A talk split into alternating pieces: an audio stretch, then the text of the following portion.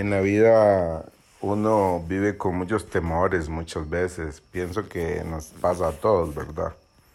Conozco una señora que dice que cada vez que hay una ambulancia ella se imagina que algo le pasó a alguien de su familia. Y eso es tan común, creo, este, y especialmente si estamos en un en un momento de estrés o de ansiedad, si estamos muy cansados, si estamos estresados, eh, parece que el cerebro no funciona muy bien y, empiezan a venir pensamientos a la mente eh, negativos y de cosas difíciles o empieza la mente, la mente a imaginar que, que algo malo va a pasar. Eso es muy común, en, más en el tiempo en el que vivimos hoy, que vivimos un periodo de ansiedad y preocupaciones y sustos y... Eh, pero qué peligroso también es dejarse controlar por esos pensamientos, porque al final son pensamientos. Y hay un ejemplo de, lo peligroso que es esto. Eh, Job, no sé si recuerda a Job, Job este, perdió todo, lo perdió todo.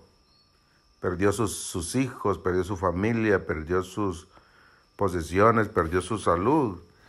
Y en Job, en el capítulo 3, hay una declaración de él que es importante tomarla en cuenta. Dice el verso 25 en Job capítulo 3, lo que yo siempre había temido me ocurrió se hizo realidad lo que me horrorizaba.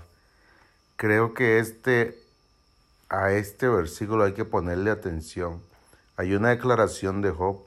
Job tuvo miedo de perder a su familia, Job tuvo miedo de perder a sus hijos, Job tuvo miedo de, de perder su salud y exactamente lo que temió fue lo que le pasó. ¿Qué quiere decir eso? Que cada temor que viene a nuestra mente, a nuestra vida, es una puerta que abrimos para que cosas malas nos pasen. No precisamente, pero creo que tenemos dos caminos.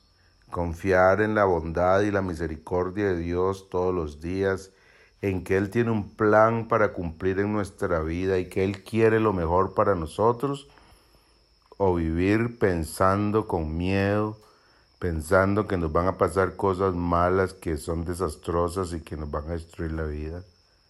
Es muy diferente este, vivir confiando en Dios, no que Dios hará todo lo que yo quiero y que las cosas serán como yo las quiera, pero que todo lo que me pase en la vida, aunque sea negativo para mis ojos, es para bien mío, que hay algo positivo que va a pasar. Porque o usted cree que le van a pasar cosas malas para su destrucción, o usted le cree a Dios de que aunque pasen cosas malas para sus ojos, Dios convertirá todas esas cosas en cosas positivas. Lo que quiero decir es, Dios no está obligado a cuidar de nosotros si nosotros no confiamos en sus promesas y en sus bondades. Así es que hoy Piensa en esto. ¿Qué pensamientos vienen a su mente que le hacen temer algo grave, peligroso que puede pasarle a usted a su familia? Hoy renuncia a esos pensamientos y no los deje quedarse en su mente por mucho tiempo, porque esos pensamientos no honran el nombre de Dios y no están alineados con la voluntad de Dios, que dice que a los que amamos a Dios todas las cosas nos ayudan a bien. Un abrazo.